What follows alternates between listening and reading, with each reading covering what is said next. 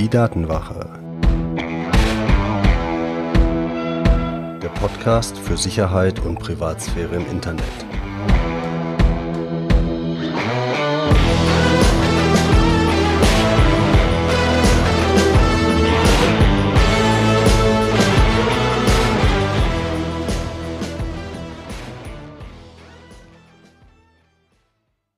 Hallo und herzlich willkommen zur 28. Folge der Datenwache. Ich bin Mitch und unser Thema heute ist E-Mail-Tracking.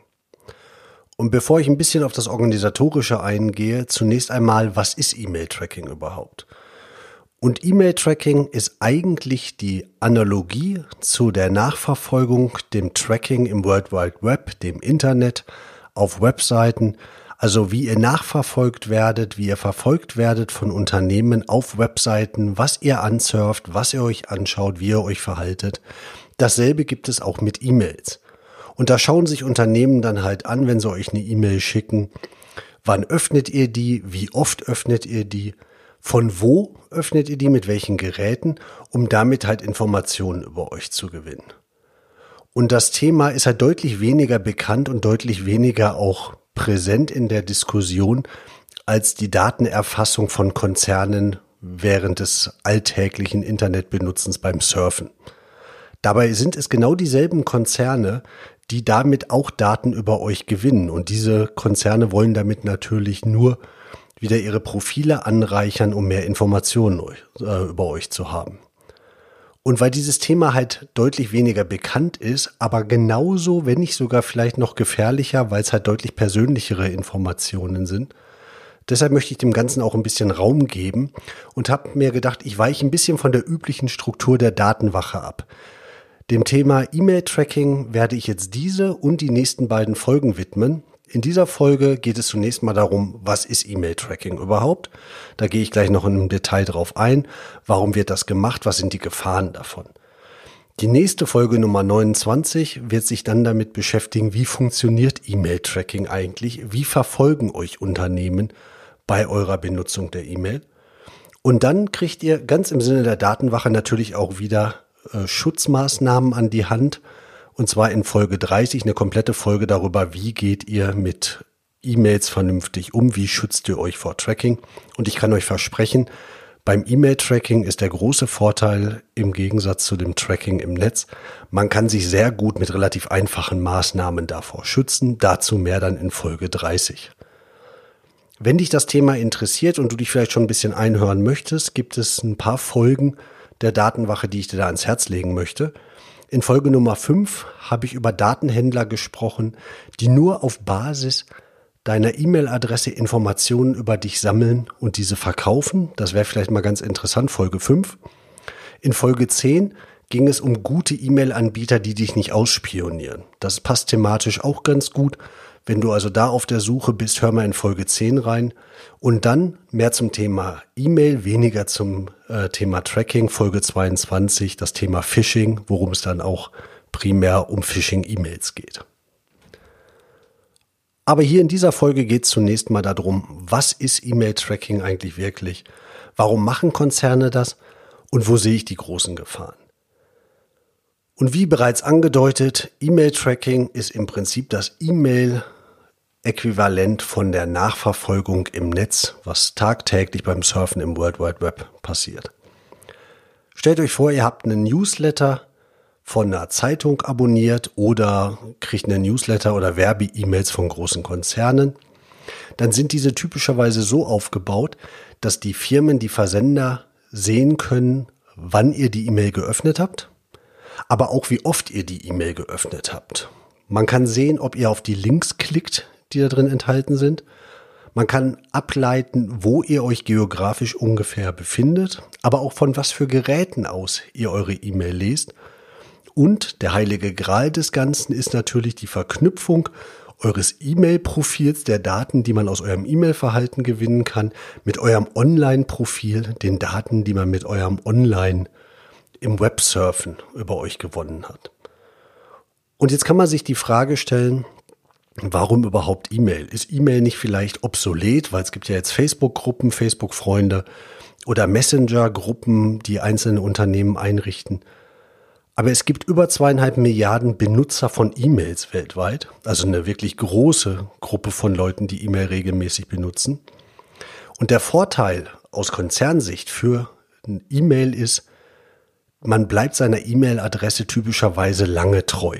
Also wirklich fast lebenslang. Eigentlich, die wechselt man ja nicht wirklich regelmäßig. Dann sind E-Mails sehr eindeutig einem Benutzer zuzuordnen. Eine E-Mail, ein Benutzer, selten halt mal Gruppenaccounts, aber typischerweise geht da das eins zu eins.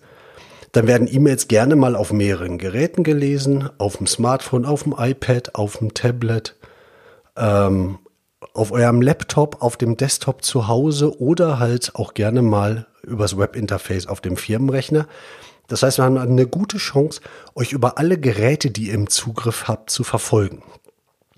Und dann ist aus Online-Marketing-Sicht der Besitz in Anführungszeichen einer E-Mail-Adresse so ein bisschen was wie der heilige Gral. Denn Werbung im Netz auf der einen Seite, da werden wir, da werden wir schon sehr mit beprasselt, sehr mit bombardiert.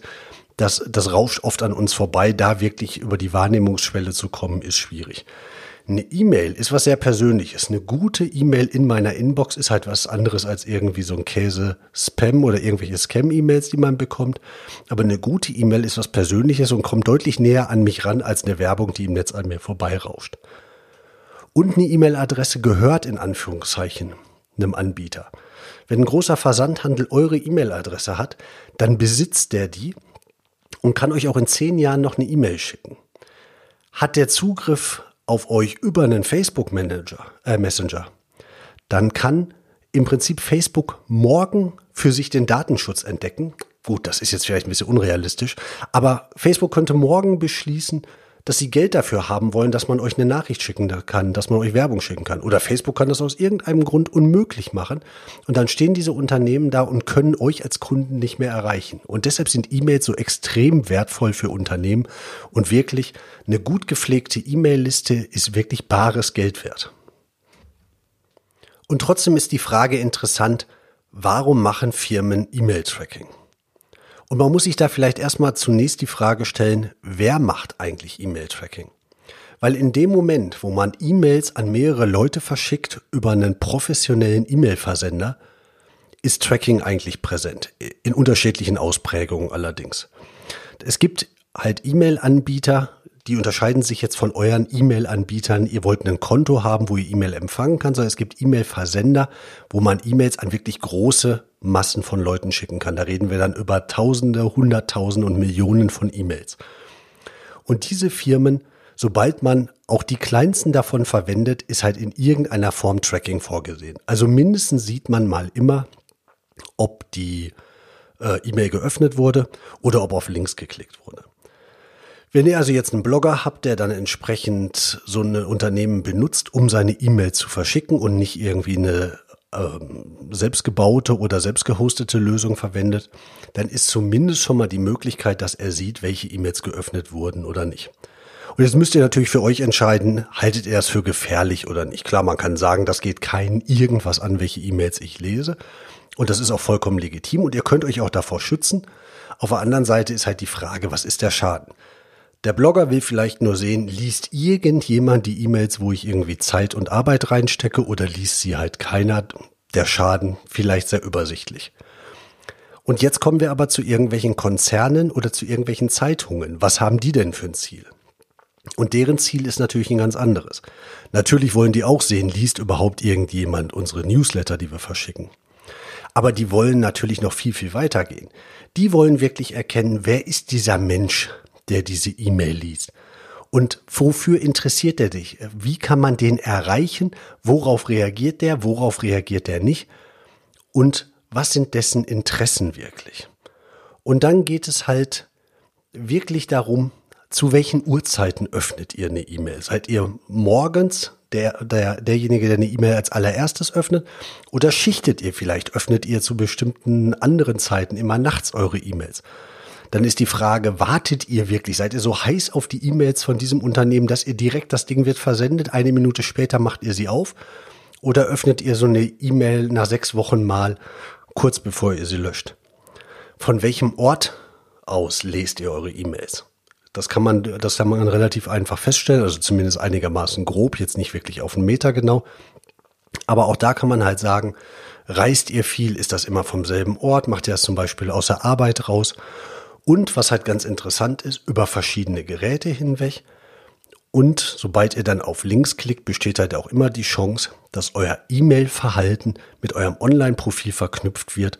Und dann hat man da halt eine Kombination. Und die Kombination gibt dann die Möglichkeit, auf diese Seiten geht ihr im Netz, für sowas bestellt ihr euch einen Newsletter, auf solche Links klickt ihr in diesem Newsletter, das scheint euch wirklich zu interessieren. Und dann kann man Tests fahren. Dann kann man euch zum Beispiel mal die eine, mal die andere E-Mail schicken und gucken, reagiert ihr mehr auf reißerische Überschriften oder mehr so auf diesen sachlich ruhigen, äh, ruhigen Ton oder wo ihr sehr persönlich angesprochen werdet? Noch ein kleines Emoji, noch ein Herzchen daneben. Sind das die Sachen, die euch, die euch berühren? Und so suchen Unternehmen halt die Informationen über euch, die euch gut beschreiben, die euch aber auch gut manipulierbar machen, weil am Ende geht es immer nur darum, die Unternehmen versuchen euch natürlich in irgendeiner Form zu manipulieren. Typischerweise, wenn wir halt über ähm, Unternehmen reden, geht es halt darum, wie viel, wie viel mehr, äh, wie viel Geld man mit euch verdienen kann und wie man euch einfach mehr Geld aus der Tasche zieht. Und die Gefahr bei E-Mail ist einfach, E-Mails sind so viel privater als die Werbung im Netz. Und deshalb sind E-Mails halt wirklich ein wertvolles Gut für Unternehmen und diese E-Mail-Newsletter Leute, die das regelmäßig lesen, das sind wirklich Kunden, die möchte man haben. Das, die liegen Unternehmen in Anführungszeichen am Herzen. Da ist wirklich Geld dahinter. Und jetzt mag das alles mal wieder so klingen wie eine schwere dystopische Geschichte. Man kann sich nicht dagegen schützen. Das ist aber in diesem Fall sogar noch viel, viel einfacher als bei Tracking im Netz. Denn beim E-Mail-Tracking gibt es einfache, aber sehr effektive Maßnahmen, mit denen man sich gut vor der Nachverfolgung schützen kann und trotzdem das Medium E-Mail noch gut nutzen kann. Beim Tracking im Netz ist es ja manchmal so, je mehr man versucht, sich zu schützen, desto schwieriger wird zum Teil dann auch die Bedienung des Ganzen, beziehungsweise funktionieren manche Seiten nicht mehr. Also ich kann euch versprechen, kleine Verhaltensänderungen sorgen für einen großen Nutzen, für einen guten Schutz mit wenig reduzierter Usability, mit wenig reduziertem Komfort. Dafür kriegt ihr eine komplette Folge, Folge 30, die übernächste Folge.